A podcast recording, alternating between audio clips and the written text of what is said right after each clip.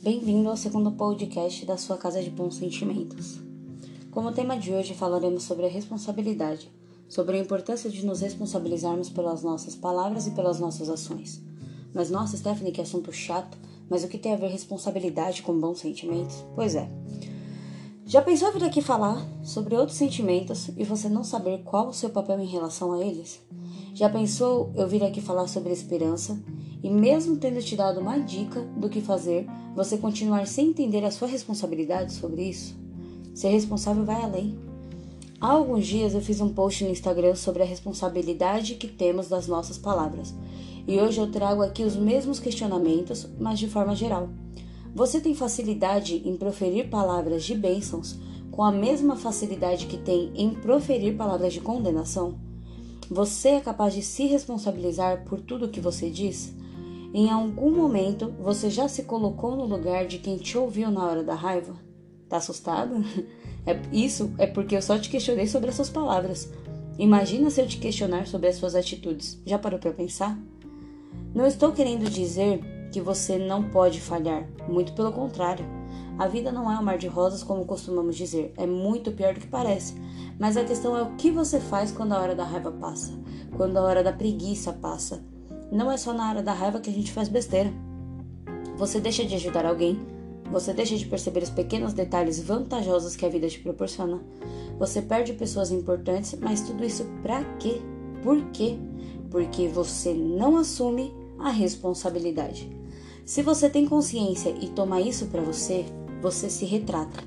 Quando você é responsável, não importa a sua idade, religião, sexualidade, nada, simplesmente nada importa. Você se retrata, você muda, você revê todos os conceitos, você põe em mente que precisa tomar decisões difíceis quando falha. Ser responsável é agir com prudência e razoabilidade, ou seja, ter noção sobre medida, ter controle sobre a sua vida, ter controle pessoal e ter controle coletivo.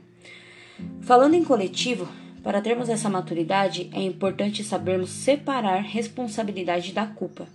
É ter capacidade de consciência quanto aos nossos atos voluntários, mediante a nossa obrigação de reparar as ações que possivelmente causaram danos. Você é capaz? Sentimento delicado, né? Às vezes nos sentimos impotentes diante dessa pressão toda. Achamos que não somos capazes de lidar com toda essa coisa, mas tudo é questão de prática, assim como qualquer outro sentimento e também questão de perspectiva. Eu poderia discorrer uma conversa de horas sobre esse tema, mas não focarei no sentido etimológico da palavra. A questão aqui é saber se você vai, ao menos, tentar se auto-atuar pelas suas ações. Mas cuidado! Às vezes achamos que as atitudes de outras pessoas para com cada um de nós é nossa responsabilidade. Saiba separar. Saber definir o que depende de você e o que não é seu, saber quando e quais são as suas obrigações. Quando você sabe isso, você aprende a definir melhor o autocuidado. Passa a não aceitar qualquer ação que tenham com você, porque você entende que se você é responsável pelas suas atitudes e sabe se posicionar mediante a cada uma delas, o outro alguém também deveria fazer o mesmo. E daí, com essa consciência, se livra de coisas das quais se submetia e não deve mais. Por fim, seja responsável com seus sentimentos, com as suas palavras, com as suas ações com você. Seja incrível na vida de alguém, retrate-se com aquela pessoa que você tem consciência que falhou, mas não tem capacidade de assumir a sua responsabilidade sobre as suas palavras ou ações. Acho que essa é uma boa hora para começar a treinar, né? Envie esse podcast para aquela pessoa nada positiva em relação a ela mesma ou outras pessoas, porque afinal, se você falha com os outros em grande escala, a probabilidade de estar falhando com você mesmo é gigantesca. Compartilha para aprender sobre o quanto é importante se retratar até mesmo com você mesmo. Assuma a responsabilidade.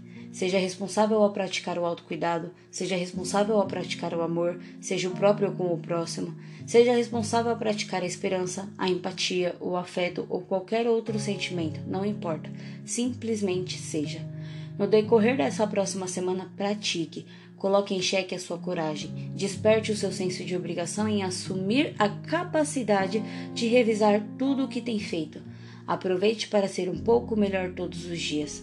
Seja a casa de boas ações, seja a casa de bons sentimentos, porque eu confio e eu tenho fé em você. Até o próximo podcast.